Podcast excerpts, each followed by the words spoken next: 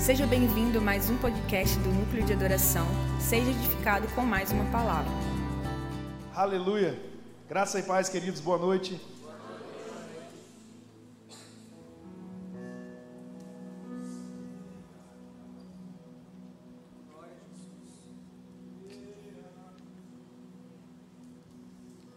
Queria dizer para vocês que para mim sempre é uma honra estar por aqui, né? Eu não perco nenhuma oportunidade.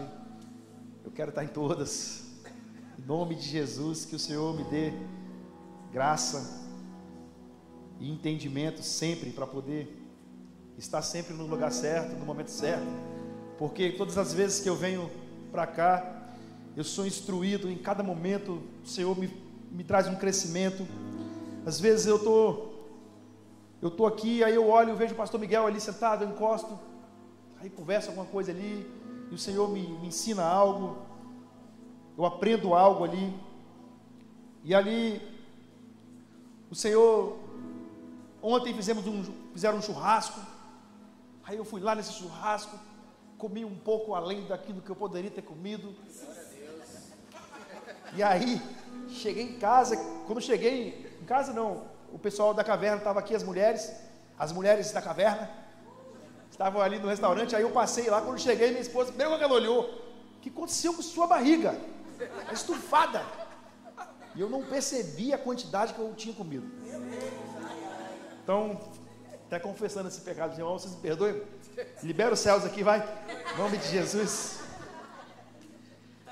E aí a gente vai aprendendo, aí o apóstolo Silvio trouxe uma palavra que foi muito confrontativo ali para a minha vida e para todos que estavam ali.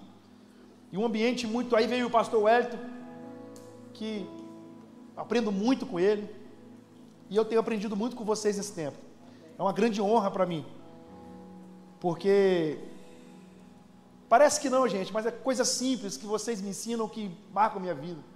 Por exemplo, a forma como vocês me recebem aqui, eu fico, eu não, eu tenho dificuldade com isso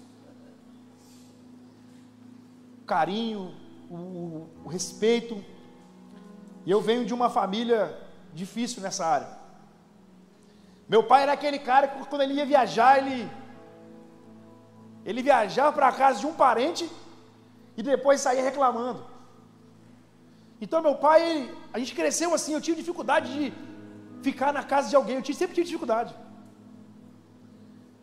Mas aqui quebraram meu coração no meio, eu me sinto confrontado cada vez que eu venho.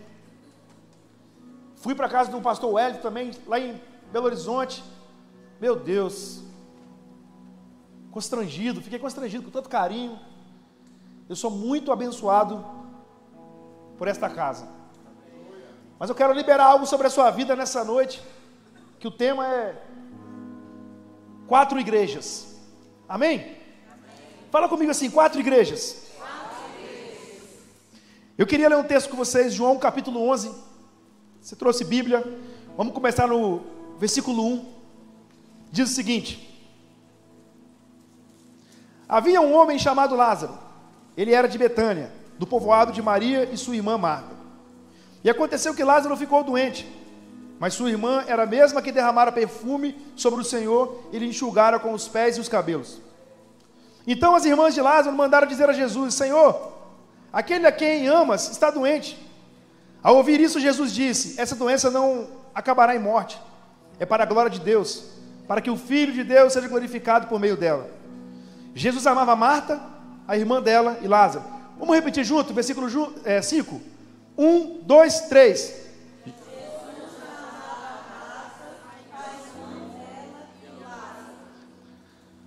No entanto, quando ouviu falar que Lázaro estava doente, ficou mais dois dias onde estava.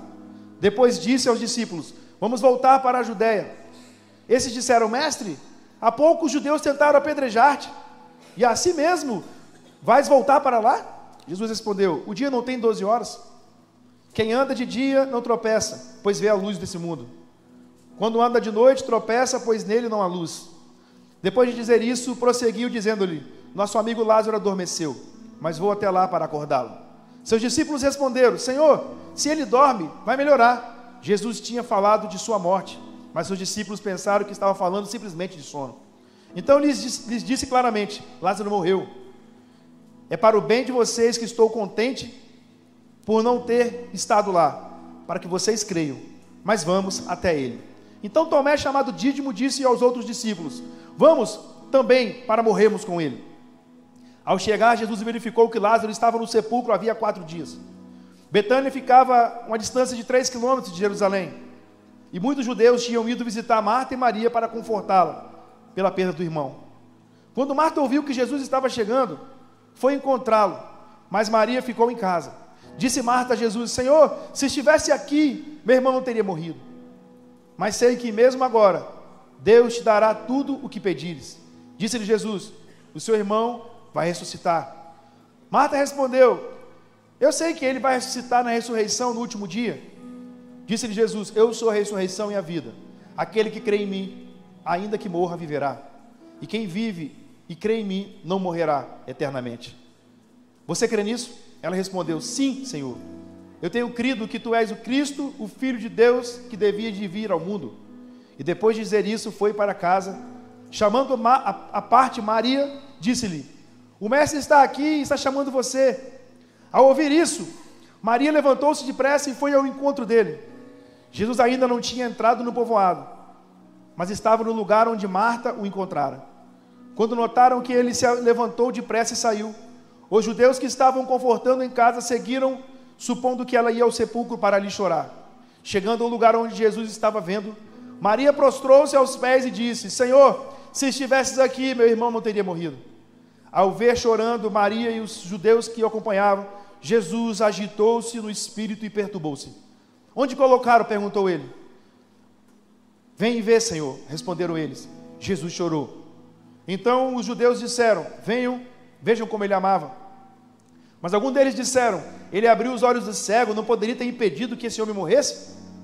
Jesus, outra vez profundamente comovido, foi até o sepulcro. Era uma gruta com uma pedra colocada à entrada. Tirem a pedra, disse ele. Disse Marta, irmã do morto: Senhor, ele cheira mal, pois já está morto há quatro dias.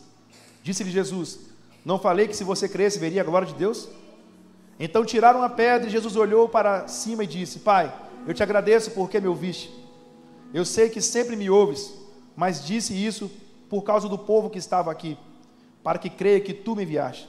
Depois de dizer isso, Jesus bradou em alta voz: Lázaro, venha para fora. O morto saiu com as mãos e os pés envolvidos em faixas de linho e o rosto envolto num pano. E disse-lhe Jesus: Tirem as faixas e deixem-no ir. Pai, nós queremos agradecer pela tua palavra nesse tempo. Nós queremos exaltar o teu santo nome nesse tempo, porque nós sabemos, Deus, que o Senhor é um Deus poderoso e que é um grande privilégio para nós nesse tempo adorar e poder falar da tua palavra, profetizar sobre a tua palavra. Pai, em nome de Jesus, nós estamos num tempo de transição agora política, nós estamos num tempo difícil para a igreja, mas nós sabemos, Deus, que o Senhor é um Deus poderoso, Pai. Isaías, quando ele teve a visão, Senhor, ele viu o Senhor sentado num alto e sublime trono.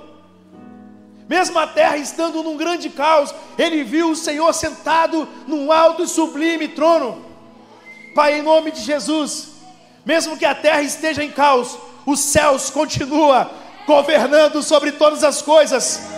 O Senhor não saiu do trono, o Senhor permanece no trono. E nós queremos exaltar o teu santo nome por isso, porque o Senhor nunca perdeu o controle de nada. Aleluia. Se você crê nisso, dê um forte aplauso ao Senhor.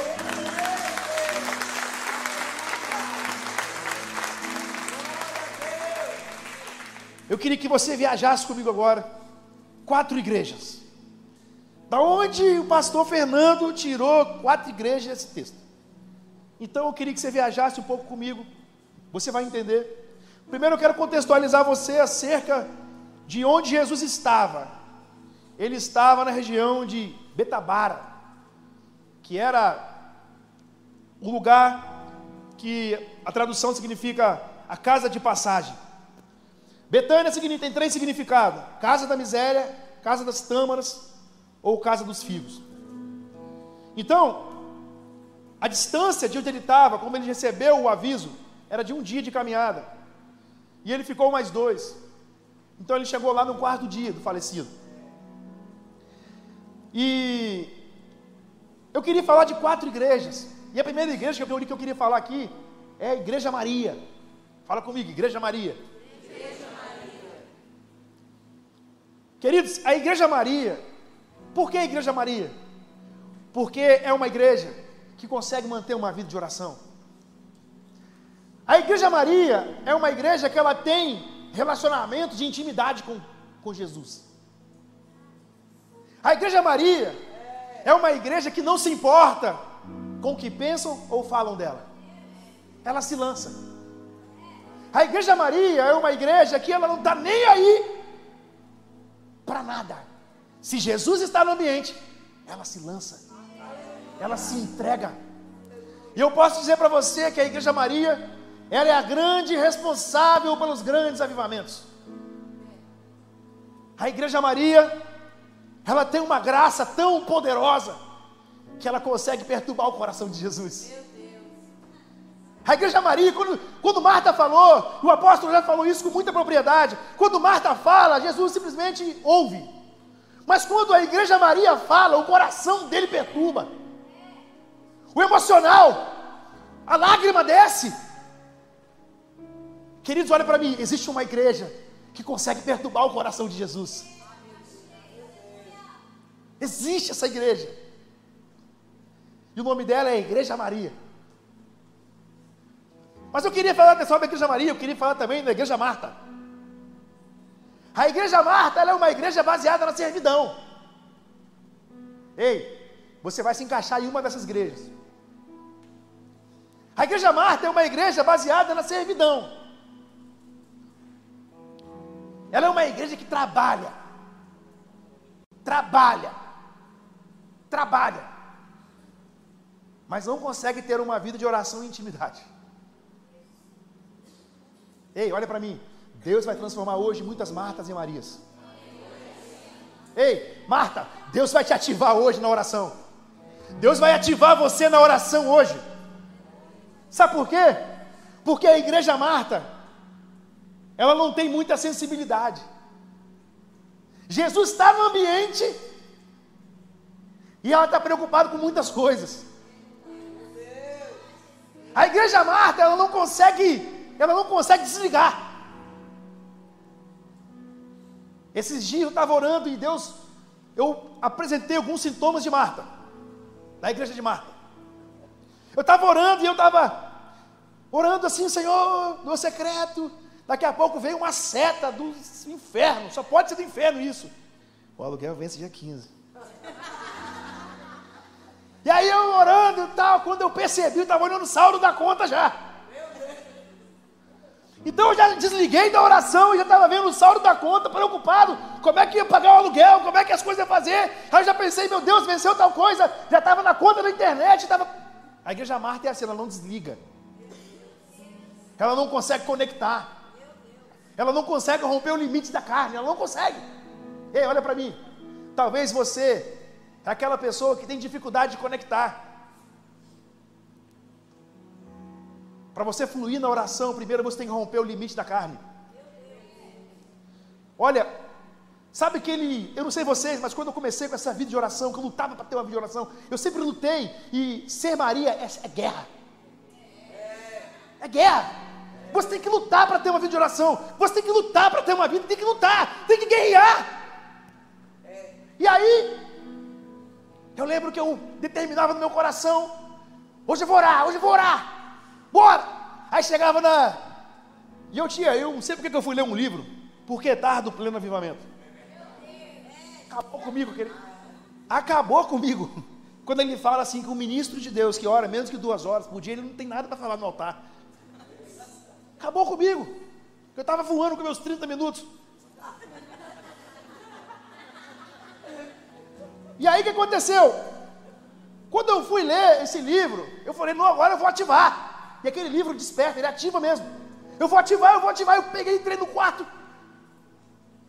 Fechei a porta e comecei, Deus, em nome de Jesus. Só vou sair daqui agora, Deus, quando vai duas horas. Pai, em nome de Jesus, meu Pai, aleluia. Pai, estou ouvindo do meu irmão, tuas mãos, estou ouvindo do meu pai, estou ouvindo da minha mãe, estou ouvindo minha avó, estou ouvindo do meu tio, estou ouvindo do meu cachorro, estou ouvindo minha esposa, estou ouvindo minha filha, estou ouvindo do cachorro, pai, meu emprego, meu pai, em nome de Jesus. Oh, olhei. Peguei o relógio, olhei. 2 minutos e 20. Falei, sangue de Jesus tem poder. Sangue de Jesus, o que, que é isso? 2 minutos e 20, eu orei, orei por toda a nação, orei pela política, orei por todo mundo. Igreja Marta é assim. O Senhor falou comigo, filho, você tem que romper o limite da carne. Aí quando eu rompi o limite da carne, a lágrima vem. Aí quando a lágrima vem, você começa, pai, tem misericórdia da minha vida. E quando você olha, os minutos vão assim, ó. 10, 15, 20, 25, 30, uma hora. Aí a presença vem. Só que para você viver isso, você tem que romper o limite da carne. E romper o limite da carne é guerra. Põe isso na sua cabeça, é guerra. Não é simples. Não é simples. A igreja Marta é uma igreja que ela não vive muitas experiências. Ela é o contrário, ela vive das experiências dos outros. Então você vê a igreja Marta. Mas sabe o que eu acho interessante? Uma característica boa da igreja Marta. Ela não abre mão de Jesus. E ai, o que seria de nós pastores sem a igreja Marta? Porque a igreja Marta é aquela igreja que quando você pensa, tem que pegar aquele negócio ali, ela já vem com o negócio na mão.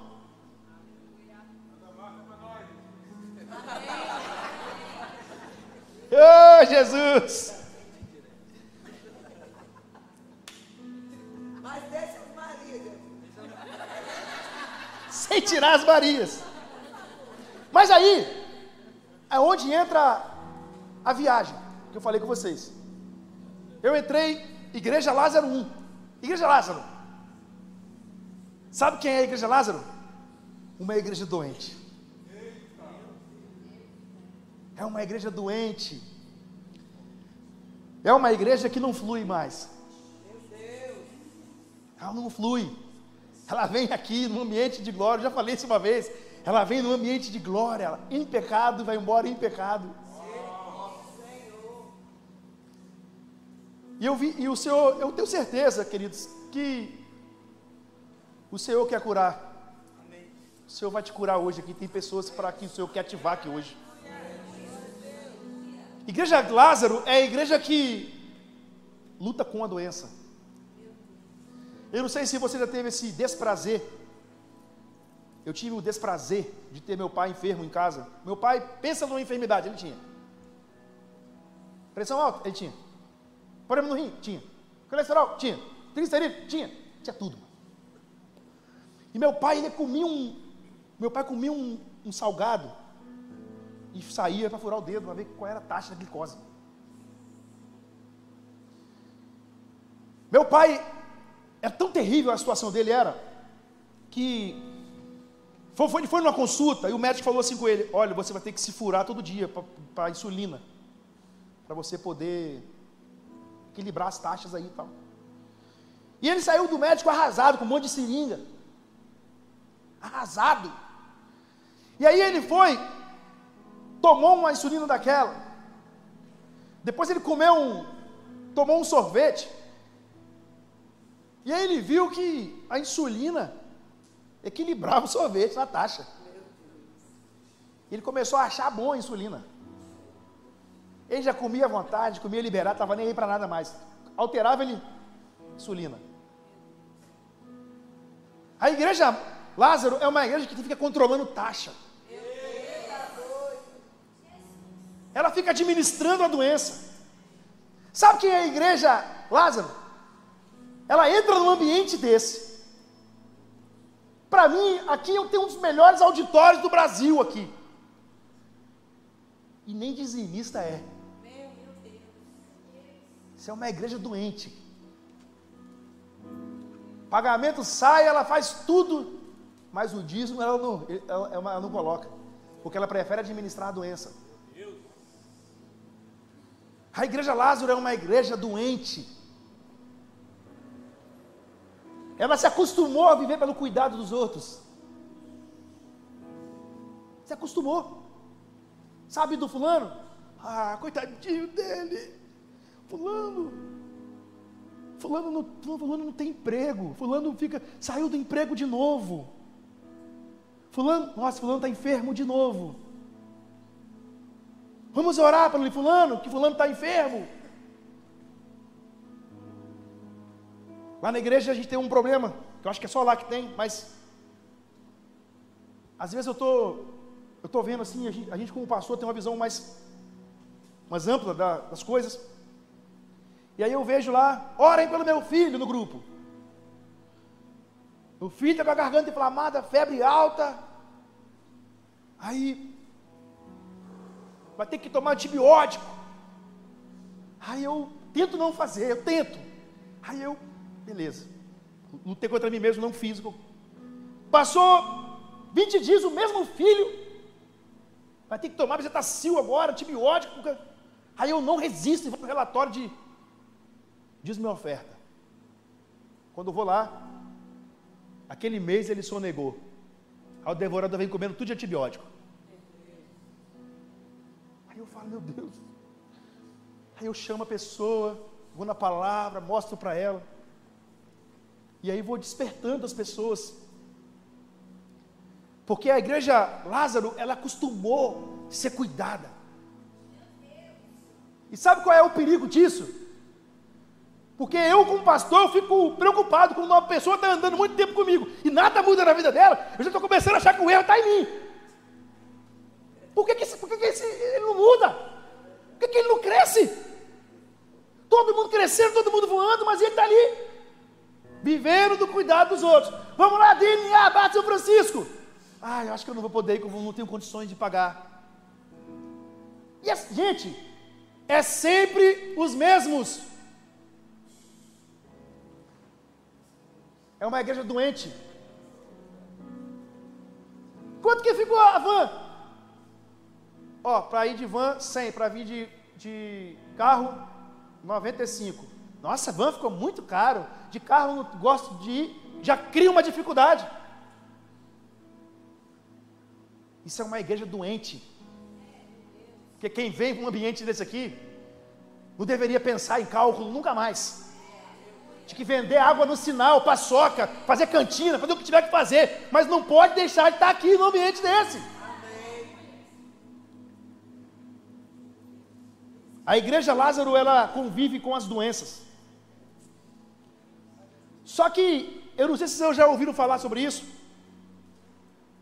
Está surgindo uma igreja diferente agora aí. Que é a igreja 2.0. Já ouviram falar disso? Não? Que o Senhor conserve a audição de vocês.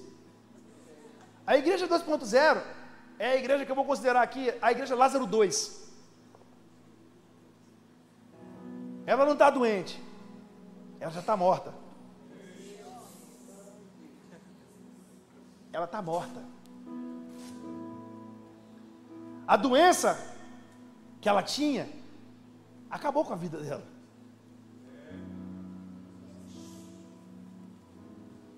Oh,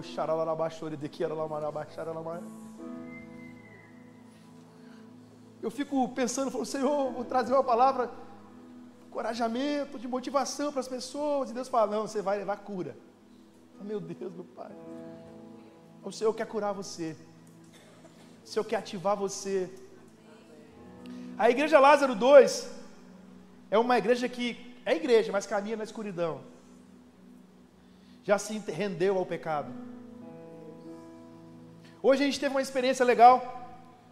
Eu fui para descansar lá na casa do Van Clay, e o Matheus, bora, bora, bora tomar banho de piscina. Eu falei, bora, bora, então vamos embora então. Aí fomos aqui no Banestes, aqui no clube, tomar um banho de piscina. E chegamos lá, tomamos um banho de piscina, dei aquele nada crawl lá. E aí, o Matheus falou, vamos jogar uma sinuquinha, vamos jogar uma sinuquinha. Falei, vamos lá. Deu uma surra nele logo. Cadê ele? Ainda bem que ele não está aqui. Uma surra logo nele, 2 a 0 logo. E apareceu um cara do nada. Ei, posso brincar aí? Eu falei, eu pago as fichas. Eu falei, não, brinca, brinca com o Matheus aí, então que eu vou ficar aqui de fora. Aí o cara encostou. Aí eu pensei assim, vou ver qual vai ser a reação do Matheus. E o cara veio, pegou a cervejinha dele, botou pertinho da gente assim. Aí O cara começou a falar e tal. Daqui a pouco o Mateus vai e lança uma palavra pro cara. Puf. Aí eu fiquei, fiquei de olho. Falei, eu, eu vou ficar na, na contenção. Se ele precisar de ajuda, eu estou aqui para dar o suporte. E precisou. Porque ele foi do jeito dele. Ele foi do jeito dele, mas não, a gente está aqui, a gente está se divertindo, não. É que a gente estava numa conferência, né, conferência profética que teve aí, é aqui em Barra de São Francisco, que você falar, né? E aí, tremendo, e, e, aí você precisa entender que tal, e falando, não, porque Deus, aí, aí eu vi que ele falando de Deus, falei, opa. Aí o cara, entendi. É, eu sou da igreja, fui da igreja há muito tempo. Mas eu me machuquei na igreja, mas aí ele vem com os contextos teológicos tudo fora da. Deus já falou comigo mesmo que quem não vem pelo amor, vem pela dor. falei, você tem como me mostrar isso na Bíblia, amigo? Aí eu entrei. Aí ele, está na Bíblia? Eu falei, não, isso não está na Bíblia, meu irmão. Tá não.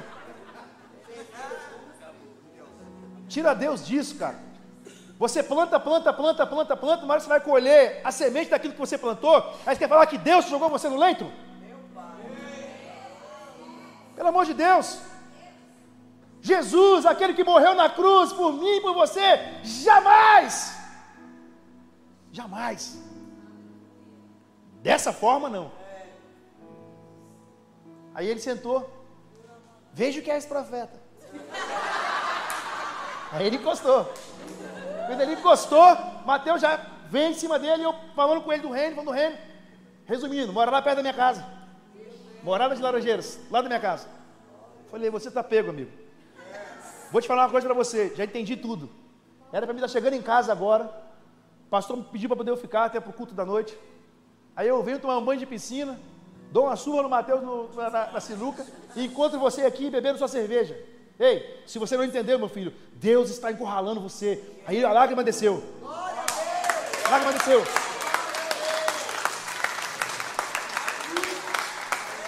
Peguei o telefone dele, da mãe dele. Está comigo. Vou passar a Rafa dele lá em Morar de Laranjeiras.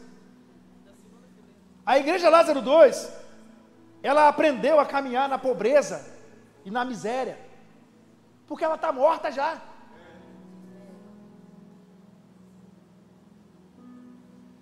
Tenta, tenta, tenta, tenta, não flui, não funciona mais. Você entende isso? Já morreu. Não ora, não lê Bíblia, não serve ninguém, fala mal dos outros, fica arrumando confusão. A igreja está morta. O Espírito Santo não tem acesso mais. Você entende isso? Isso é muito sério, gente. Só que tem uma coisa: é igreja. Isso mexeu comigo, gente. Eu fico todo. Isso mexeu comigo. Porque a Bíblia fala que aquele versículo que eu pedi para vocês repetirem: Jesus amava Marta, a irmã dela e Lázaro. Ei, hey, olha para mim. Não importa a condição que você está hoje, Jesus ama você. Não importa a situação que você está vivendo.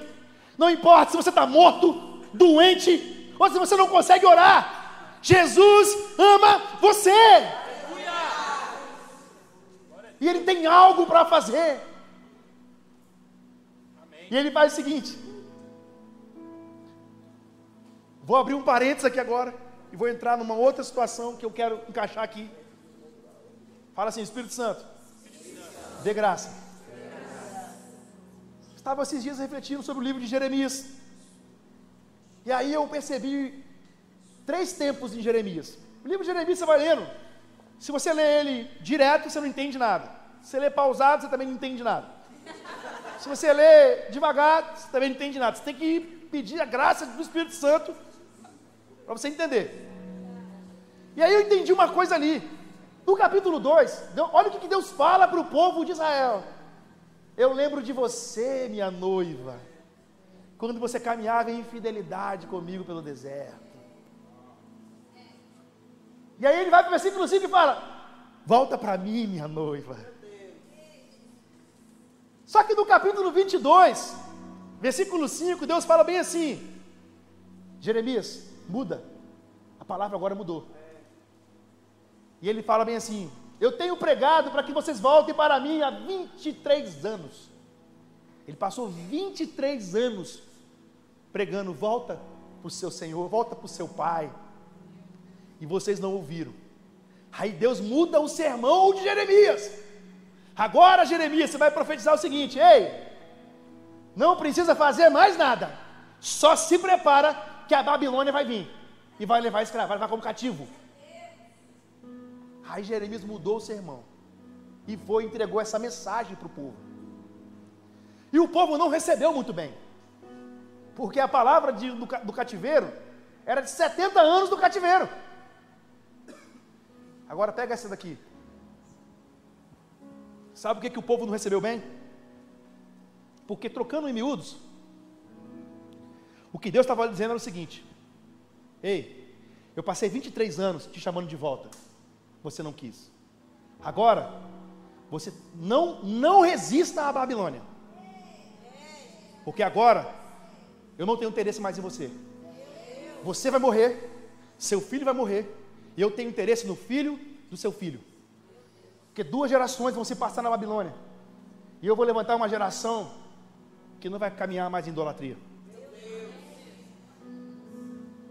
Por isso que o povo não entendeu a mensagem, não quis entender, confrontou, lutou, resistiu à Babilônia. Por quê?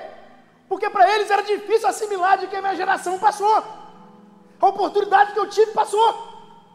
Agora eu vou para a Babilônia, vou morrer, meu filho que está vivo com 10, 15 anos vai morrer, e o filho dele. Então peraí, perdi a minha oportunidade. E é por isso que eles caçavam Jeremias, lançou ele num poço de lama. Por isso. Deus falou com Jeremias: pega um vaso de barro, vai lá no meio dos mestres da lei, quebra o vaso e fala com eles: Eu vou quebrar vocês e vou fazer de novo. Só que quando estava vendo isso, Deus falou comigo assim: Meu filho, presta atenção, não deixe a sua geração passar. Não, não permita. Olha para mim. Não permita que a sua geração passe. Não permita que o que Deus tem para fazer na sua vida fique parado e Deus tenha que levantar outro para fazer. Não permita. Eu não sei qual é a sua condição hoje. Se você é Maria, glória a Deus. Mas se você é Marta, que você vire Maria. Mas se você está doente, você precisa ser curado hoje. E se você está morto, chegou a hora da sua ressurreição. Então, nesse momento, eu queria que você ficasse de pé no seu lugar. Você acabou de ouvir o podcast do Núcleo de Adoração. Para ficar por dentro das nossas novidades, acesse as redes sociais.